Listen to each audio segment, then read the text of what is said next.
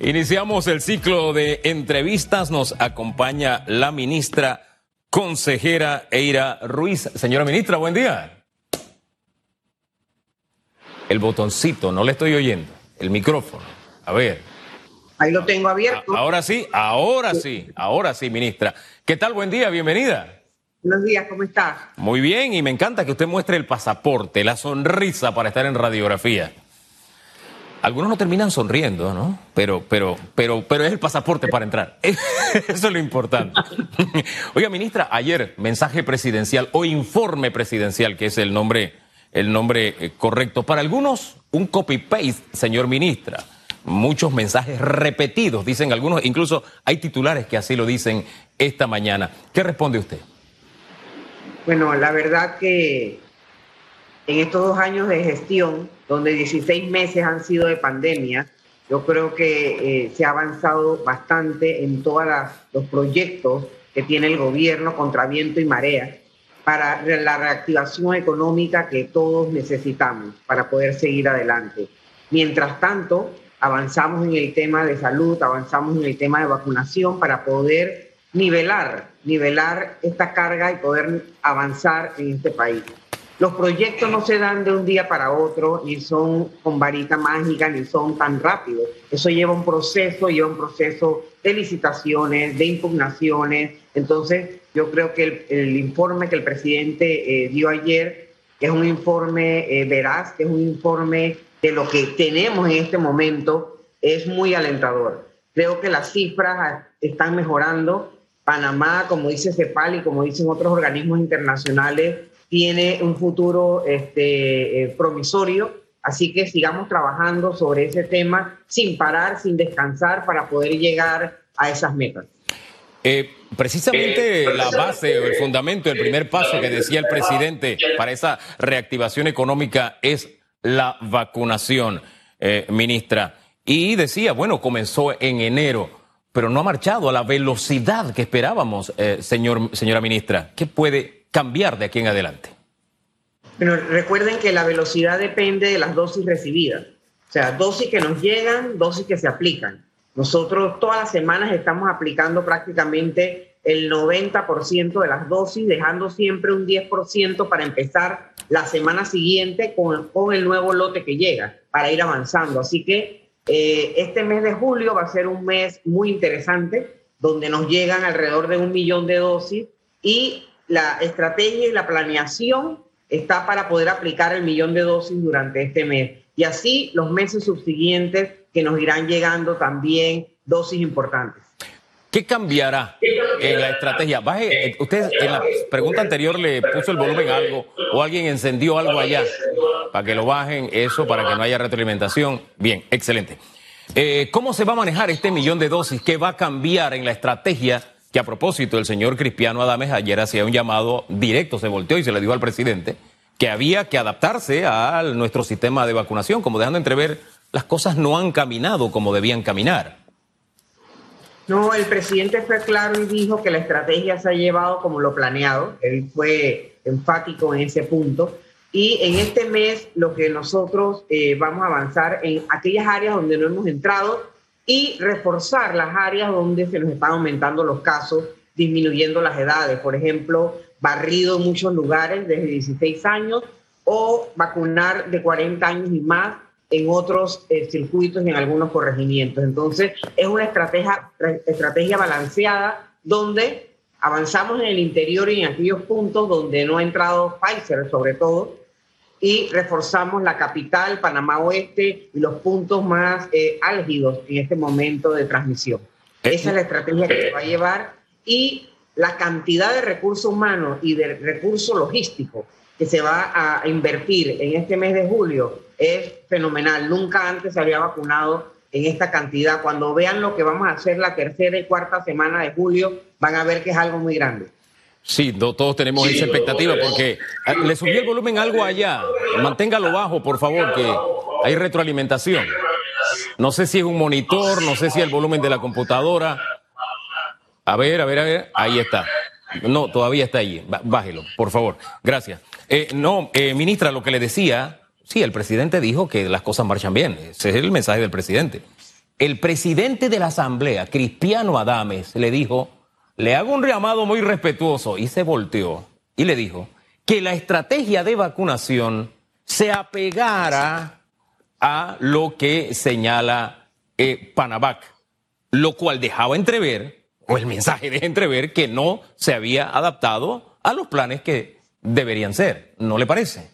No, no, no lo entendí de esa forma, como tú dices, Hugo. La verdad es que escuché prácticamente todo el discurso del presidente de la Asamblea y me gustó su discurso, sobre todo en los temas que tienen que ver con todo esto, todas estas leyes que están pendientes, el tema del código sanitario, que es muy interesante, muy importante para todo el equipo, eh, para el país entero. Así que no entendí de esa forma. El plan se ha llevado, bueno, es un plan de verdad este, grande, con mucha logística, mucha gente. Eh, no creas que es fácil esas reuniones donde tenemos que buscar este, apoyos aquí, apoyos allá, de repente se nos enferma alguien que ya no puede estar en el punto. O sea, adecuar de nuevo toda la estrategia es un trabajo monumental, pero lo hacemos con mucho gusto, lo hacemos con mucho agrado y sabemos también la responsabilidad que tiene todo el equipo de Panavac para poder llevar adelante esta política pública que, como dijo el presidente ayer, es una de las más importantes en este momento. Bueno, como usted dice, es cuestión de interpretación. Yo estaba allí, lo volví a ver anoche, yo lo veo de una manera, usted lo ve de otra. Ahora, ministra, para cerrar el tema vacunas, em, sin lugar a dudas, una de las manchas que tiene este tigre, una de las rayas que tiene este tigre, es eh, lo que se le llamó la vacunación clandestina de Coco del Mar. Allí su nombre sonó insistentemente por una relación o supuesta amistad con la persona de dueña del apartamento donde se desarrollaba, etcétera, etcétera. Eh, ya usted ha hablado sobre eso. Yo lo que quiero es saber si a usted la han llamado para alguna declaración, usted ha tenido que aportar en este proceso, o usted ha salido ilesa en todo esto. No, no me han llamado para ir a declarar, sí me mandaron un cuestionario para explicar cómo es el proceso de Panavac y que lo hicimos este, detalladamente. Así que yo espero y creo que la fiscalía está haciendo su papel y llegarán entonces al final y sepamos entonces de verdad qué fue lo que pasó, si era vacuna, si no era vacuna. Entonces estamos esperando, estamos esperando que eh, la parte legal haga su trabajo. ¿Qué aportó usted en el proceso, en ese cuestionario? ¿Algo que vaya a cambiar la historia? No sé. No, simplemente nos preguntaron cuál es, eh, eh, cómo es el mecanismo, cómo es el mecanismo eh, para la toma de decisiones, cómo es la estructura de Panavac, cómo son las diferentes fases que tiene este, la estructura de Panavac, los diferentes equipos a nivel nacional y territorial. Yo creo que fue un ejercicio muy bueno porque este, ayudó a aclarar este, cuál es la, hoja de ruta que lleva entonces toda esta estrategia a nivel nacional. Me sentí complacida de verdad de poder aportar todas estas eh, informaciones, así que estamos esperando y, y en verdad no debemos hablar de estos temas hasta que ellos concluyan con sus investigaciones. Eh, permítame hablar algo más. Me llama la atención que el Ministerio Público no le haya preguntado de su supuesta relación con la señora, la señora del apartamento, de la empresa de las vacunas clandestinas. ¿No le preguntó sobre eso? No, es que a mí no me han llamado así como a una entrevista, no, no he ido. Y en el cuestionario que le mandaron no había una pregunta sobre ese tema tampoco. No, era un cuestionario de, eh, de la estructura, o sea, cómo se hace, cómo, cómo, se, cómo se decide a quién se le da, cómo es la estructura de la estrategia continua de vacunación, cuáles son los diferentes niveles de eh, jerarquía, cómo se hacen las regiones cuando llegan, los niveles locales. O sea, es como, es como el relato de cómo se maneja desde la fase estratégica hasta el nivel local toda la cadena de vacunación. Ajá. ¿Y esto usted dice nos ayudará a llegar a la verdad de lo que pasó con esa vacunación? Bueno, la verdad que ahí dijimos lo que, lo que es. Ellos tendrán sus estrategias para llegar a la verdad y espero que sea rápido y que sea pronto y que el país sepa entonces qué fue lo que de verdad pasó ahí. Usted sabe. Todos lo estamos esperando. Volvemos al mensaje del presidente de la República. Él destacó la reactivación de cerca del 60% de los contratos suspendidos. Y esa es buena noticia.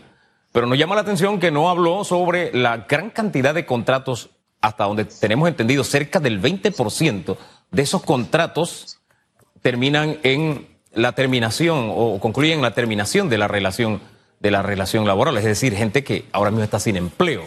Sobre ese tema, ¿Por qué el presidente no habló, ministra? Bueno, yo creo que es importante ir avanzando sobre esta, eh, en esta realidad que tenemos, porque es una realidad muy difícil, que ataca no solamente a Panamá, sino al mundo entero, y donde estamos con creatividad avanzando. El trabajo que realiza, sobre todo el Mitradel, todo el equipo de, que tiene que ver con reactivación económica, ha sido incansable y tener 60% de reactivación es una buena noticia tenemos que seguir trabajando en, en, siendo creativos, en generar más empleos, con todos estos proyectos que el presidente anunció el día de ayer. Yo creo que eso va a ayudar a mitigar ese porcentaje que tú dices, Hugo, que puede quedar ah, en una terminación, no sé si es a fin de año o el otro año, sin empleo. Así que tenemos que buscar otros mecanismos para poder reactivar y poder generar empleos para que todo el mundo, la mayoría de los panameños, puedan accesar a ellos. La verdad es que cuando se habló del tema de, volvió a subirse el volumen ahí de la retroalimentación. Bueno, eh, la verdad es que cuando hablan de copy-paste del discurso, siento que en algunos temas sí había los mismos temas, porque es lógico. Hace seis meses presentó y tiene que dar una continuidad, una explicación de cómo han avanzado las cosas. Pero a propósito de generación de empleos, me llama la atención que él sí habló en los discursos anteriores de prácticamente esa avalancha de inversiones extranjeras que iban a venir a Panamá, pero en este no necesariamente hizo mención de ese aspecto. ¿Qué pasó con el tema inversiones extranjeras? ¿Por qué no está destacada de la forma en que lo había hecho antes en los discursos previos, ministra? Definitivamente, Hugo, en este tema de inversión extranjera es un tema también que tiene que ver con mercados internacionales y la competitividad que tengan todos los países y si hay una estabilidad también y una, una que el país se mantenga de manera sin sobresalto.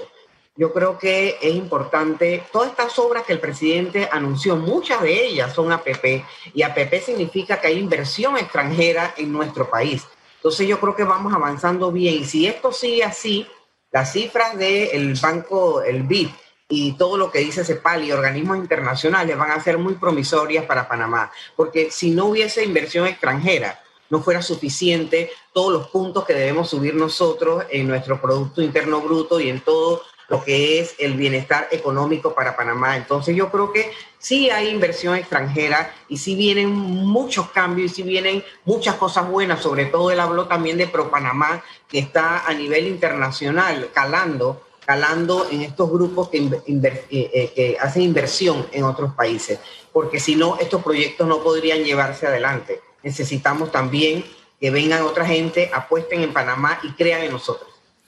Eh, ministra, tal vez esa sensación que tienen algunos de la repetición obedece a que, mira, ahora que hablaba me acordé de, algún, de un detalle, por ejemplo. Eh, las interamericanas, a propósito de las APP, eh, el tramo que va de tortilla, el, mismo tramo aplicado a APP fue el que del que habló en el, en el, en el eh, discurso anterior, del que me habló el ministro hace como dos meses en, en, en debate abierto, pero todavía no arranca. ¿Cuándo arrancarán?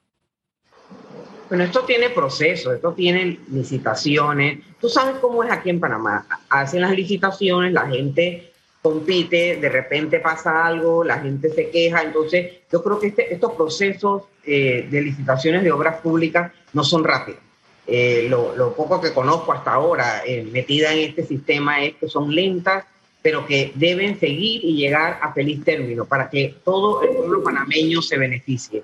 Eh, tenemos ahí, por ejemplo, el Hospital del Niño, que gracias a Dios ya va arrancando. Mira cuántos años le tocó para poder llegar. Así que lo que está haciendo el, el, presidente con todos sus ministros es que acelere los procesos, que se haga todo bien para que las cosas arranquen y podamos generar empleo. Entonces, de esto depende también toda esta reactivación de la que todos necesitamos y todos anhelamos.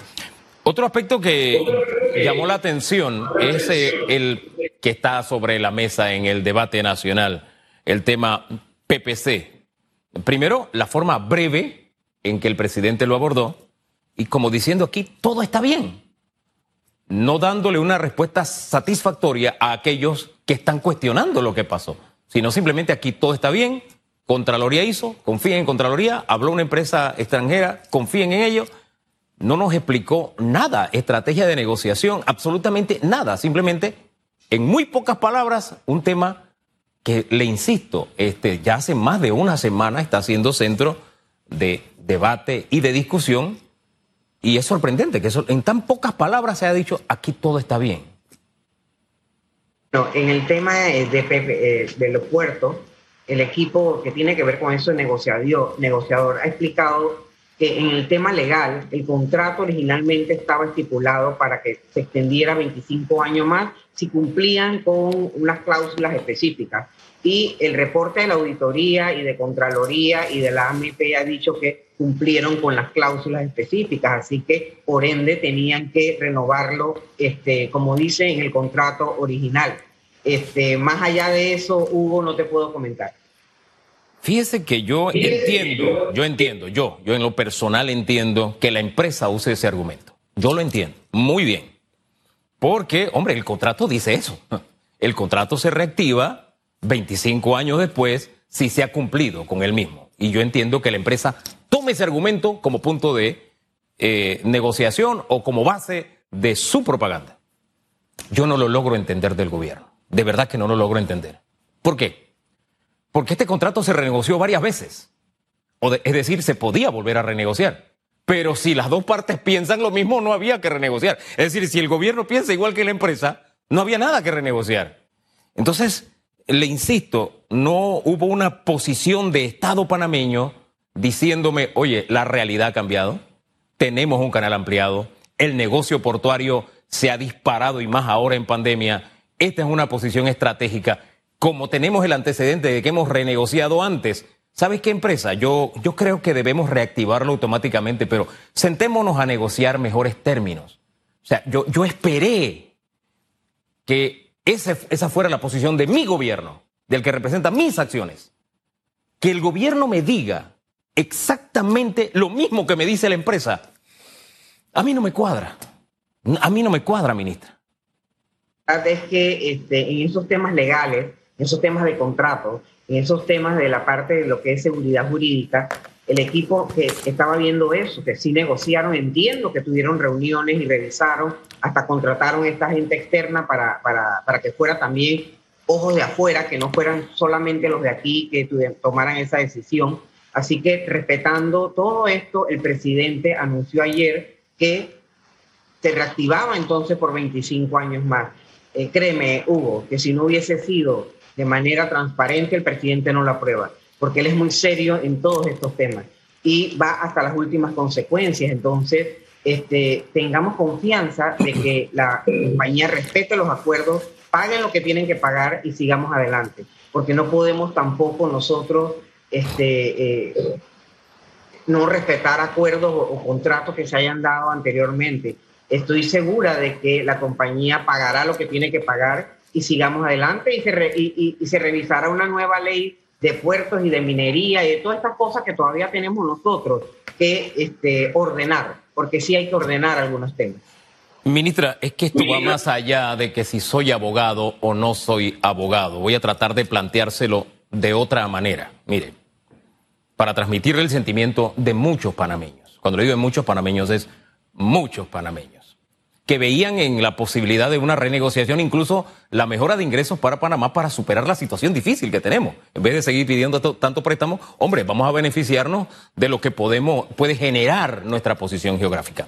Mire, yo entiendo que la empresa diga renovación automática porque lo dice el contrato. No entiendo que el gobierno haya tenido como punto de partida el mismo pensamiento o el mismo criterio proporciones guardadas. Esto es como si los Estados Unidos le hubiera dicho a Panamá, bueno, es que el tratado del canal dice a perpetuidad, vamos a cogernos al, al contrato. Porque un tratado es un contrato entre dos naciones, ¿verdad? Entonces, Estados Unidos, yo entendía la posición de los estadounidenses, esa es su posición, pero la de Panamá tenía que ser otra. La de Panamá era que se revierte ese bien al Estado panameño. Nosotros queremos ser soberanos en este país, que sea un solo territorio, una sola bandera, que le saquemos el mayor beneficio posible, como decía el general Torrijos, el mayor beneficio colectivo a esas tierras. Yo no, yo no podía entender que incluso algunos panameños pensaran como los estadounidenses, que sin los Estados Unidos Panamá no podía funcionar, que el canal se hundía sin los estadounidenses. Es lo que le trato de explicar. La posición de los Estados Unidos era una, la nuestra era otra. En el caso Panamá Ports, yo entiendo la posición de la empresa. Lo que no entiende es la posición de Panamá, que coincidía con el de la empresa, cuando nuestros intereses son diferentes, ministra. Y eso no tiene que ver con ser abogado, tiene que ver con ser panameño.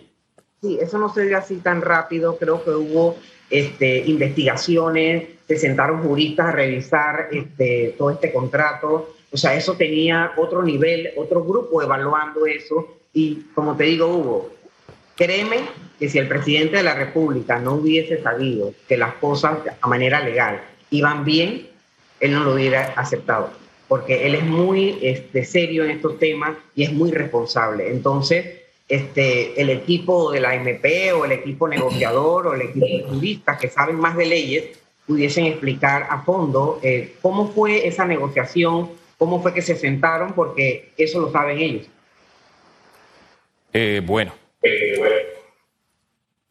La explicación de la AMP, que es el único que ha salido a dar, eh, son muy, muy, muy escasas.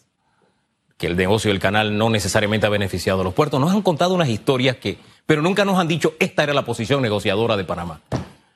Y tal como usted lo dice, a nosotros en lo personal, y lo hemos dicho aquí en este programa, nos extraña que un presidente que en su momento renunció como ministro cuando sentía que se ponía en juego los intereses panameños en una negociación con los Estados Unidos en un TLC, él renunció.